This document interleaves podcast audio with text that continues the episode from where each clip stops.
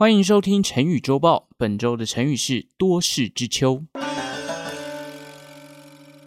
今天我们不 focus 在多事之秋的成语由来上，而是来探讨为什么是多事之秋，而不是多事之春、多事之冬或是多事之夏呢？原因是在古代中国，秋天是一年四季当中最繁忙的一个季节。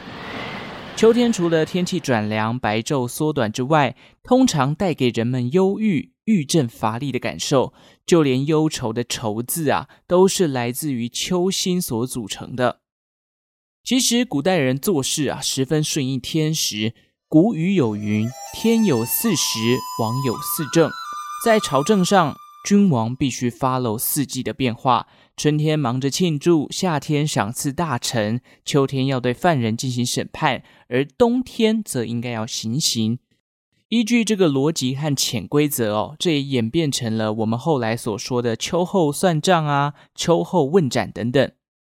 那除此之外，古代也盛行秋天兴兵，也就是秋天会进行打仗的活动啊。由于老百姓多以务农为主，秋天收割完之后，大部分人的工作都告了一段落。此时发动战争，一方面不会影响到他们的工作，一方面也确保了后勤粮仓已经有农作物入账。秋天打仗可以让军队拥有比较完整的军备后援。所以说，从心情忧郁、农夫忙着收割、军队忙着集结，到判官忙着处罚罪犯，可见秋天在古代的确有相当多的事情要做。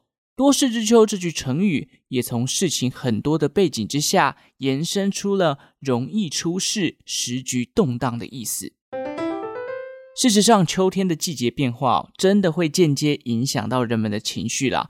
由于秋天日照时数减少，缺乏阳光的日照，导致身体的维生素 D 减少，进而影响了大脑的血清素运作，导致心情上开始出现一些忧郁的感受。人们将这种现象称之为季节性的情感障碍，尤其常发生在阳光比较少的秋天跟冬天。所以啊，大家要好好把握台北秋冬少见的阳光啊！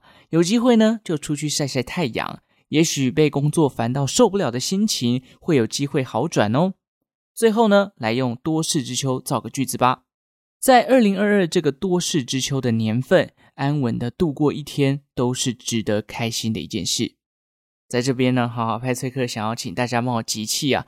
月底哦，十一月底的最后一个周末，小弟呢要去霞喀罗古道赏枫。当然啦，我个人认为今年秋天这么热，应该是没什么枫叶了。